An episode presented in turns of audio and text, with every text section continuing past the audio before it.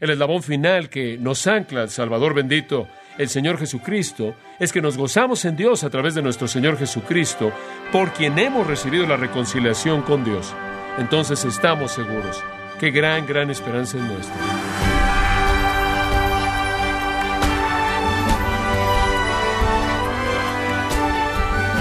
Le saluda su anfitrión Miguel Contreras, dándole la bienvenida a esta edición de su programa Gracias a vosotros con el pastor John MacArthur.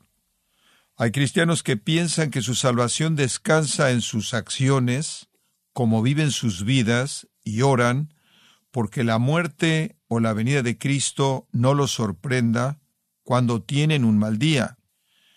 ¿Acaso el tipo de certeza de salvación a la que Dios nos llama como creyentes?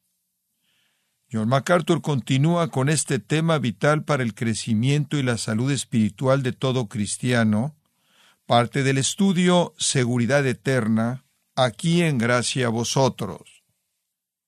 Vayamos juntos a Romanos capítulo 5. Romanos capítulo 5 y vamos a estar viendo de nuevo los primeros 11 versículos en este pasaje monumental de la palabra de Dios que trata con la seguridad de la salvación. Vivimos en un día de infidelidad. Básicamente no se puede confiar en los hombres. Hemos aprendido, si hemos aprendido algo acerca de los hombres, que usted no puede confiar en ellos, no guardan sus promesas. El único en todo el universo que siempre es fiel y siempre guarda toda promesa en su totalidad es Dios.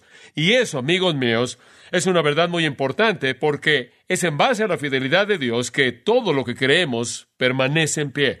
Dios debe tener la capacidad de ser digno de confianza. Nuestro destino eterno está en juego. Todo lo que hacemos está en juego. Y si de hecho es refrescante por contraste, es de hecho bendito el poder levantar nuestros ojos por encima de la escena de infidelidad al amado Dios quien siempre es fiel. Allá atrás en el Pentateuco, en ese primer conjunto de libros en el que leemos acerca de Dios y cómo es Él, leemos esto. Sabed pues que Jehová tu Dios, Él es Dios, el Dios fiel. Y el apóstol Pablo en 2 Timoteo 2.18, Él permanece fiel, no puede negarse a sí mismo. Y lo que él quiso decir con eso es que es su naturaleza ser fiel a su palabra y así será.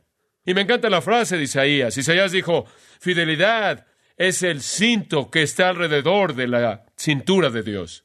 Es aquello que lo rodea y mantiene todo lo demás unido.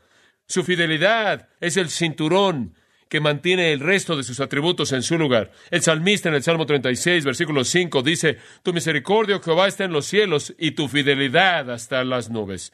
Y Jeremías hizo eco de un pensamiento similar cuando dijo, Grande es tu fidelidad. Y creo que en cierta manera está inmerso en ese concepto, grande es tu fidelidad o tu fidelidad llega hasta las nubes porque realmente no tenemos manera en lenguaje humano de describir la fidelidad infinita de Dios. En Hebreos 10, 23, el escritor dice, fiel es el que prometió. En otras palabras, si Dios hizo una promesa, Él es fiel en cumplirla. Ahora esas son muestras realmente de unas escrituras llenas de comentarios acerca de la fidelidad de Dios. Y un área en donde su fidelidad sobresale es en el área de preservar a su pueblo para la gloria. Preservar a su pueblo para la gloria. Él sobresale en el área de guardarnos de asegurarnos en nuestra salvación. Él es fiel en hacer eso. En 1 Corintios 1.9 nos dice que Dios es fiel por quien sois llamados a la comunión de su Hijo. Y el versículo antes de ese dice, Dios os confirmará hasta el fin, para que seáis irreprensibles en el día de nuestro Señor Jesucristo. Pablo está diciendo, si son salvos, Dios los va a confirmar a ustedes hasta el final, y la base sobre la cual pueden saber eso es que Dios es fiel por quién han sido llamados. Si Dios le promete a usted vida eterna, ¿qué le dará? Vida eterna. Dios no es como los hombres, Dios es fiel. Y esta es la razón por la que 1 Pedro 4:19 dice esto, que los creyentes pueden tener la confianza para hacer esto. Escuche lo que dice el versículo, encomendar sus almas a Él, quien es un creador fiel. En otras palabras, cuando le entregamos nuestra alma a Dios por la fe en Jesucristo, podemos saber que Dios será fiel en guardarlo hasta el final y llevar a sus hijos a la gloria. Esa es su promesa. Dios es fiel entonces en preservar a su pueblo para la gloria. Ahora esto vuelve a salir una y otra vez en el Nuevo Testamento. No solo vemos la fidelidad de Dios en el Antiguo, sino también en el Nuevo. Y simplemente un par de pasajes que ciertamente refuerzan en mi mente. Primera Tesalonicenses 5:23 dice, el Dios mismo de paz os santifique. Y oro, Dios, escuche esto, porque todo vuestro espíritu y alma y cuerpo sean guardados irreprensibles hasta la venida de nuestro Señor Jesucristo. Ahora simplemente escuche eso. El apóstol Pablo dice, oro porque todo su espíritu y alma y cuerpo sean preservados irreprensibles hasta la venida del Señor Jesucristo. Ahora esa es una oración por seguridad, ¿no es cierto? Que usted va a ser irreprensible a lo largo del tiempo hasta que enfrente a Jesucristo. Y el siguiente versículo dice, y fiel es el que os llamó, quien también lo hará. Uno de los más grandes pasajes en toda la Biblia acerca de la seguridad del creyente, primera de Tesalonicenses 5, 23 y 24. Esto es lo que espero para ustedes que Dios los preserve y Él los preservará a ustedes. Fiel es el que los llamó, quien también lo hará. Gran declaración de confianza. Filipenses 1.6 le recuerdo, estando persuadido de esto, que el que comenzó en vosotros una buena obra la perfeccionará hasta el día de Jesucristo. Ahora, todas las escrituras nos están diciendo lo mismo. Cuando oigo el debate acerca de la seguridad eterna o la perseverancia de los santos y alguien dice, de hecho mi propia hija me dijo el otro día, estaba hablando con otra persona joven acerca de que si estaba seguro en su salvación, esta otra persona no creía que lo estaba. ¿Me puedes dar un versículo, papá, que prueba que estás seguro en tu salvación? Solo uno. Y en cierta manera me quedé boquiabierto en el momento porque inmediatamente podía pensar en unos cincuenta. No es algo que es un argumento débil en base a alguna afirmación oscura en algún lugar. Las escrituras están repletas de que Dios es fiel en afirmar que aquellos a los que Dios llama, los traerá a la gloria. Ahora regresemos a Romanos 5 y con eso como introducción queremos decir esto. La idea entera de la seguridad del creyente entonces se basa en la premisa del atributo de Dios que llamamos fidelidad. Y todas estas otras escrituras que leímos, incluyendo Romanos 5, simplemente nos describen, escuche con atención, simplemente nos describen cómo es que Dios implementa su fidelidad. Somos guardados por su fidelidad. Y aprendemos en Romanos 5 y en otros lugares cómo Él implementa esa fidelidad que nos guarda. Ahora hay seis eslabones en una cadena inquebrantable que nos unen al Salvador. Hemos estado viendo eso en el versículo 1 y hasta el versículo 11. Y sugerimos estos seis eslabones. Primero, paz con Dios. Segundo, estar firme en la gracia. En tercer lugar, esperanza de gloria. Cuarto, posesión de amor. Quinto, certeza de liberación. Y en sexto lugar, gozo en Dios. Ahora recuerde que el primer eslabón que nos une eternamente con el Salvador es paz con Dios, versículo 1. Justificados pues por la fe, tenemos paz para con Dios por medio de nuestro Señor Jesucristo. En otras palabras, de ahora en adelante, Dios está de nuestro lado. Hicimos nuestra paz. Y no es tanto que éramos hostiles en contra de Dios, como lo era el hecho de que Dios era hostil contra nosotros. ¿Se acuerda? Dios estaba enojado por nuestro pecado. La Biblia dice que Él está enojado con el impío diariamente. Salmo 7.11. Entonces, estamos seguros porque estamos en paz con Dios. Su enojo ha sido satisfecho, su ira ha sido satisfecha en la muerte de Jesucristo. En segundo lugar, estamos seguros porque estamos firmes en la gracia, versículo 2, porque también tenemos entrada por la fe a esta gracia en la cual estamos firmes. Ahora, la gracia opera en donde hay pecado. Si usted no tiene pecado alguno, entonces no necesita gracia alguna, ¿verdad? Entonces la gracia opera en donde hay pecado. Ahora, si estamos firmes en la gracia, entonces cuando pecamos, ¿qué sucede? La gracia opera. ¿Y qué hace la gracia? Perdona nuestro pecado debido a Cristo. Y entonces estamos seguros, no solo porque hicimos la paz con Dios y su ira ha sido descargada sobre Cristo, sino porque estamos firmes en la gracia. Y la gracia es el favor inmerecido de Dios hacia los pecadores. En tercer lugar, estamos unidos eternamente al Señor a través de la esperanza de la gloria, al final del versículo 2. Y nos gloriamos en la esperanza de la gloria de Dios. Y recuerde que la última vez le dije, y creo que este es un punto tan importante, tan tremendo, que estamos seguros porque Dios nos salvó para llevarnos a la gloria. Hay tres tiempos de la salvación, pasado, presente, futuro. Hemos sido salvados, estamos siendo salvados y seremos salvados. Esperamos la salvación completa, la redención de nuestros cuerpos, la glorificación definitiva y completa. Y vimos Romanos 8 y dijimos, a quien el Señor justifica, Él también que glorifica. Entonces, Él nos ha salvado para llevarnos a la gloria. La salvación ni siquiera será salvación. Usted ni siquiera podría llamarla así si la pudiera perder. Ni siquiera puede definirla así porque la salvación solo puede ser definida en tres partes. Pasado, esto es, hemos sido salvados de los pecados del pasado. Presente, estamos siendo salvados. Futuro, seremos todavía salvados en gloria futura. Entonces la esperanza de gloria nos une a Cristo. Y después señalamos, versículo 3, no solo eso, sino que también nos gloriamos o nos exaltamos en las tribulaciones, porque sabemos que la tribulación no solo no nos quita nuestra salvación, no solo no nos debilita, sino que más bien produce paciencia y la paciencia produce prueba y la prueba tiene una mayor esperanza. Entonces Pablo está diciendo, estamos anclados al Salvador por la promesa de la gloria definitiva. Inclusive cuando atravesamos las pruebas, eso simplemente incrementa nuestra esperanza de gloria, porque las pruebas producen una virtud probada. Y entre más virtud espiritual tiene usted, más maduro espiritualmente usted es, más confianza tiene usted en la esperanza de la salvación definitiva. Y esa es la razón por la que el versículo 5 dice, y la esperanza no avergüenza, no es algo de lo que nos avergonzamos, porque sabemos que Dios va a cumplir lo que Él ha prometido. Entonces la seguridad de nuestra salvación está basada en la paz con Dios, estar firme en la gracia y la esperanza de gloria. Ahora vayamos al cuarto eslabón, y uno con el cual todos estamos familiarizados de manera maravillosa conforme vemos el versículo 5. Y la esperanza no avergüenza o no decepciona, porque el amor de Dios ha sido derramado en nuestros corazones por el Espíritu Santo que nos fue dado. Ahora deténgase ahí por ahora.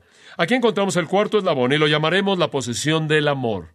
Dios ha iniciado una relación de amor que se extiende por toda la eternidad. Nos hemos vuelto los poseedores del amor. Eso es lo que eso dice. El amor de Dios ha sido derramado en nuestros corazones por el Espíritu Santo residente, quien nos es dado a nosotros. Cuando usted se convierte en cristiano, Dios deposita en usted al Espíritu Santo. Y Pablo el apóstol lo llama en Efesios la garantía o el arrabón, significa el enganche o garantía o anillo de compromiso. En otras palabras, cuando usted se convierte en cristiano, se le da una garantía. Y esta es la garantía de su gloria definitiva, la garantía de su salvación definitiva, la garantía del cielo, la garantía de su perseverancia, su seguridad. Y esa garantía es ningún otro que el Espíritu Santo que se le da a todo cristiano. Y el Espíritu Santo entonces produce en nosotros una conciencia del amor de Dios. El escritor del himno lo dijo de una manera tan hermosa cuando él dijo, desde que por la fe vi el arroyo que tus heridas proveen, el amor redentor ha sido mi tema y lo será hasta que muera. El concepto más abrumador en todo el cristianismo es que Dios nos ama, ¿no es cierto? Que Dios nos ama. Y francamente este pasaje va más allá de las palabras que pueden describir su grandeza y confío en que el Espíritu Santo les ayude a entender esto en palabras que no puedo expresar. Pero lo que dice aquí es que habla de un ministerio personal, interno, íntimo de Dios a través del Espíritu Santo, el cual saca la seguridad del área cognitiva, saca la seguridad de la mente y la mete al corazón. No es intelectual, es emocional. No es tan objetivo, ahora es subjetivo. Dios está dando certeza en nuestros corazones que le pertenecemos a Él al derramar amor.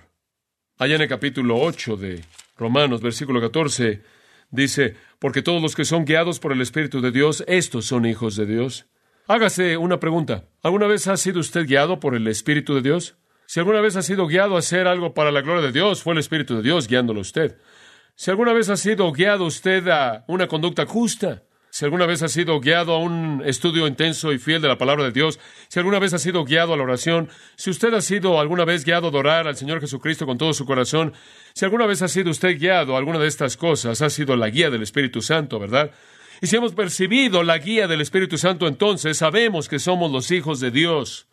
Y si alguna vez hemos sentido en nuestros corazones lo que el versículo 15 de Romanos 8 dice, clamar, Abba, Padre, si alguna vez nos hemos sentido como expresarle a Dios, papito, en otras palabras, si hemos percibido intimidad con Dios, esa es una certeza subjetiva interna de salvación. ¿Lo ve? El incrédulo no siente nada de eso. El individuo no regenerado no percibe afinidad alguna con Dios, no percibe intimidad con Dios, no percibe una comunión real con Dios. Pero para aquellos de nosotros que conocemos a Jesucristo, Dios ha colocado a su Espíritu en nosotros y su Espíritu en nosotros nos lleva a una relación de amor íntimo con el Dios vivo mismo. Entonces, escuche con atención ahora. La seguridad de nuestra salvación no solo viene de la revelación externa, sino de la revelación interna. no solo de la mente, el proceso cognitivo, sino del corazón. Ahora, permítame profundizar con usted en el versículo 5. Dice, el amor de Dios ha sido derramado en nuestros corazones. Ahora escuche con atención. Eso no está hablando acerca de nuestro amor hacia Dios. Eso está hablando acerca del amor de Dios por nosotros. ¿Cómo sabe eso usted? Porque el resto del pasaje apunta a eso. Versículo 8. Mas Dios muestra su amor para con nosotros, en que siendo un pecadores, Cristo murió por nosotros. Está hablando del amor de Dios por nosotros. Y entonces la verdad es que el amor de Dios por nosotros ha sido depositado en nuestros corazones por la presencia del Espíritu Santo. ¿Qué estamos diciendo prácticamente? Que el Espíritu Santo le da al creyente el sentido de que Dios lo ama a él. Ese es algo subjetivo, pero enfrentémoslo. Somos seres emocionales, somos seres que sienten y responden al movimiento del Espíritu de Dios. Y la verdad que usted ve le da solidez al resto de las cosas que conocemos en nuestras mentes. Por ejemplo, podemos saber en nuestras mentes que tenemos paz con Dios, que debido a que hubo una transacción divina en la cruz en la cual la ira de Dios fue derramada y ahora puede hacer paz con los pecadores, podemos saber en nuestras mentes que estamos firmes en la gracia. Y podemos tener un sentido de esa posición cognitivamente. En otras palabras, podemos decir eso es lógico, eso es razonable. Y podemos saber en nuestras mentes que hemos sido redimidos para la gloria futura. Pero Dios va más allá de eso y dice, no solo quiero que conozcas eso en hechos y por revelación, quiero que sientas eso en tu corazón. Entonces Él derrama en nuestros corazones su amor a través del Espíritu Santo. Ahora, en este punto quiero decir algo y creo que es muy importante para entender esta verdad. Usted perderá el sentido de certeza que viene por el Espíritu ministrándole a usted de que Dios lo ama a usted. Usted va a perder eso si vive en desobediencia. Dice usted, ¿cómo sabes eso? Escuche con atención Gálatas 5:22. Mas el fruto del Espíritu es, ¿qué? Amor. Lo vuelvo a decir. El fruto del Espíritu es amor. Si en su vida por la desobediencia usted apaga el Espíritu, si en su vida por la injusticia, por pecado no confesado, por desobediencia usted contrista al Espíritu, usted causará que el Espíritu no dé fruto. Usted va a estorbar esa operación y lo que usted va a perder es el sentido de amor. Ahora reconozco que el fruto del Espíritu tiene que ver con amor y demás, quizás en la dimensión más plena, esto es incluyéndolo siendo transmitido a alguien más, pero también estoy convencido de que tiene que ver también con el sentido de que Dios lo ama a usted, porque habla tanto de una realidad interna muy privada, la cual es la segunda nombrada paz, y otra realidad interna muy privada, gozo. Entonces hay un sentido en el cual tenemos que reconocer que aunque Dios ha derramado su amor en nuestros corazones por el Espíritu Santo, si no estamos caminando en el Espíritu no vamos a experimentar esa certeza. Ahora, para ayudarle a entender esto aún más, observe Efesios capítulo 3. Y esto es muy práctico. Efesios capítulo 3, versículo 13. Y aquí Pablo ora realmente por los Efesios. Versículo 14 dice, por esta causa doblo mis rodillas ante el Padre de nuestro Señor Jesucristo. Y después él pide esto. Versículo 16. Para que os dé, conforme a las riquezas de su gloria, el ser fortalecidos con poder en el hombre interior por su espíritu. Ahora deténgase ahí. Pablo dice, estoy orando por ustedes para que conozcan la fortaleza plena del Espíritu que conozcan el poder pleno de la operación del Espíritu Santo, que realmente conozcan al Espíritu moviéndose en sus vidas. ¿Por qué? ¿Por qué? Versículo 17. Para que, y estas simplemente edifican una sobre otra, quiero que sean fortalecidos con poder en el hombre interior por su Espíritu. En otras palabras, si realmente van a ver el Espíritu operando con poder pleno en su vida, tienen que deshacerse de la desobediencia, el egoísmo y el pecado, y cuando eso se quita, el Espíritu de Dios está operando en fortaleza plena. Cristo habitará por la fe en vuestros corazones. ¿Qué quiere decir con eso? Bueno, la palabra morar quiere decir establecerse y estar en casa. Cuando usted es controlado por el Espíritu, entonces Cristo está en casa, en su corazón. El resultado es este, versículo 17. Estará arraigado y cimentado en qué? En amor. ¿El amor de quién? No el amor que usted tiene por Dios. Observe el versículo 18. Podrá comprender con todos los santos cuál sea la anchura, la longitud, la profundidad y la altura. Y de conocer el amor de Cristo. Puede detenerse ahí. ¿Qué quiere Él que conozcamos nosotros? ¿Qué quiere Él que experimentemos ahí? ¿El amor de Cristo? ¿No es eso exactamente lo que dice en Romanos 5? ¿Que es derramado en nuestros corazones? Bueno, si es derramado en nuestros corazones, ¿por qué ora? Porque lo conozcamos. Porque si es derramado en nuestros corazones, es derramado a través del Espíritu Santo que nos es dado a nosotros, ya que aprendemos que si no estamos fortalecidos con poder por su Espíritu, no comprenderemos de manera plena su amor. Esta es la razón por la que, amados, los cristianos que caminan en desobediencia, los cristianos que caminan en patrones pecaminosos, los cristianos que son injustos, no tienen el sentido de estar seguros en su salvación, porque en todo lo que se van a apoyar es en eso que es cognitivo. Pueden decir, oh sí, tenemos paz con Dios, o oh, sí, estamos firmes en la gracia, o oh, sí, tenemos la esperanza de gloria, pero no conocen ese ministerio subjetivo interno del Espíritu de Dios, afirmándole a su alma, al alma de ellos, en su punto más profundo, que ellos le pertenecen a Dios. ¿Se da cuenta? Y entonces tiene que haber esa obediencia de caminar en el Espíritu para que podamos, me encanta esto en el versículo 18, comprender, y el verbo significa entender, apropiarse, hacerlo propio. Entonces el Señor nos ha dado un testigo interno, necesitamos apropiarnos de Él y hacerlo nuestro. Entonces, cuando usted me pregunta si yo sé si soy salvo y estoy seguro que estoy seguro, le voy a decir que estoy seguro porque la transacción que hizo paz y gracia y la esperanza es una realidad. Pero también le voy a decir que yo sé que pertenezco a Jesucristo porque el Espíritu Santo da testimonio a mi espíritu que yo soy hijo de Dios. ¿Se da cuenta? Eso es Romanos 8. Y el Espíritu Santo causa en las profundidades de mi corazón que clame a Dios, Abba, Padre, un término de intimidad, papito, y tengo un sentido en mi corazón de que tengo todo derecho de decirle eso a Él. Ahora regresemos de nuevo a Romanos 5, porque el amor de Dios ha sido derramado. ¿Puedo hablar de la palabra derramado por un momento? La palabra expresa la idea de un derramamiento abundante, un derramamiento generoso, un derramamiento copioso. No es que está ahí Dios con un gotero diciendo, bueno, no quiero excederme, así que hay una pequeña gota de amor. Dios no es como nosotros. Nosotros usamos un gotero, Él no. Él lo derrama de manera abundante, generosa. Recuerdo Juan 7, en donde dice que cuando reciban el Espíritu Santo, de vuestro vientre fluirán ríos de agua viva. Dios nunca hace nada en gotas, Él siempre lo hace en ríos. El amor de Dios no se nos da a nosotros gota por gota, es derramado de manera abundante. Y entonces nuestros corazones están llenos con ese sentido de su amor conforme el Espíritu de Dios lo confirma a nosotros. Qué gran verdad.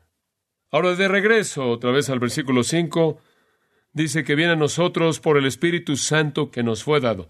El Espíritu Santo es el agente mediante el cual Dios opera en la vida del creyente. Él es el regalo del amor de Dios. Ahora, permítame decir tan solo esto porque creo que esto podría añadir una dimensión de pensamiento que quizás nunca ha tenido usted. El hecho mismo de que el Espíritu Santo vive en un creyente es en sí mismo un testimonio masivo del amor de Dios, ¿no es cierto? ¿Dios le daría a usted su espíritu si no lo amara usted? ¿Dios implantaría su espíritu, el tercer miembro de la Trinidad, dentro de la vida de un creyente si no amara a ese creyente? El hecho mismo de que el Espíritu de Dios está ahí residiendo en su corazón es un gran testimonio del amor de Dios. Y ese mismo Espíritu, 2 Corintios 1.22 dice, es la garantía, es el enganche, es el anillo de compromiso que prueba de una vez por todas que la salvación final de hecho se cumplirá. En Efesios 1.13 dice que somos sellados por el Espíritu, sellados con el sello de Dios. Nunca por ser roto abierto por nadie más. Y entonces Romanos 8, lo puede ver por un momento, versículo 35, dice esto. ¿Qué nos separará del amor de Cristo? Esa realmente es una pregunta clave, ¿no es cierto?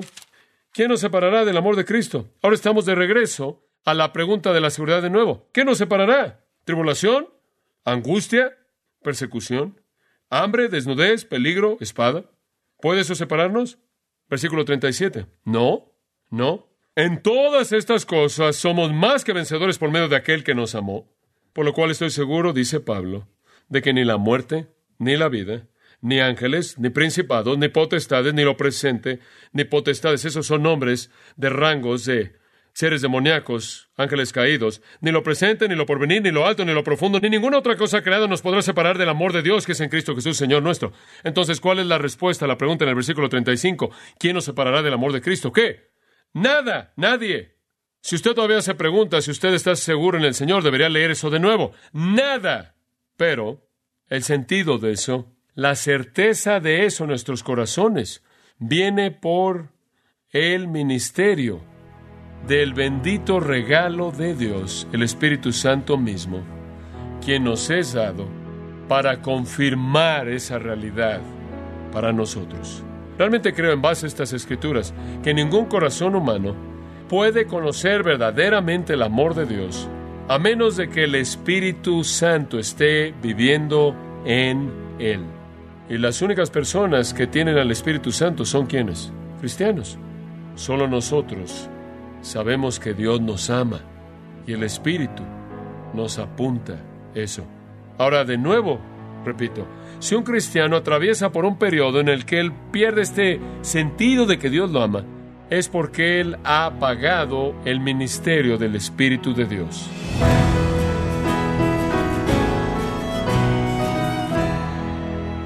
John MacArthur nos recordó la importancia de descansar en Dios para poder disfrutar la seguridad de la salvación, parte de la serie Seguridad Eterna, aquí en Gracia a Vosotros.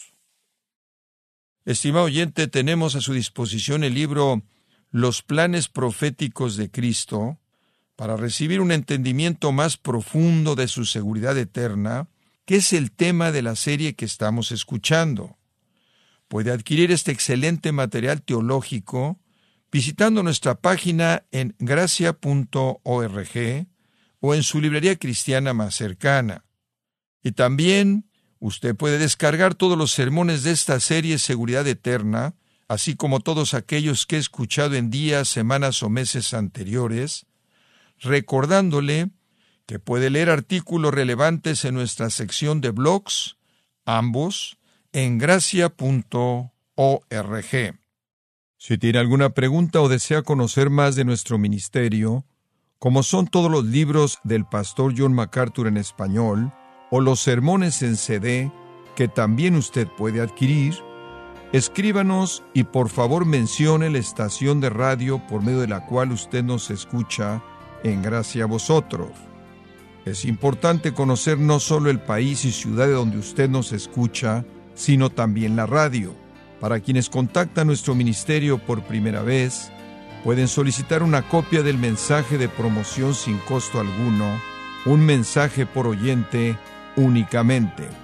Si usted vive en los Estados Unidos o Puerto Rico, escríbanos a Gracia Vosotros, P.O. Box 4000, Panorama City, California, 91412 o puede escribirnos a través del siguiente correo electrónico radio arroba Bueno, en nombre de John MacArthur y el personal de este organismo, queremos darle las gracias por su tiempo y sintonía y queremos pedirle que no deje de orar por este ministerio, como también por la estación de radio por la cual usted nos escucha de lunes a viernes. Este es su amigo Miguel Contreras, invitándola a que sintonice nuestra próxima edición para que juntos continuemos desatando la verdad de Dios un versículo a la vez. No se lo pierda, aquí en Gracia Vosotros.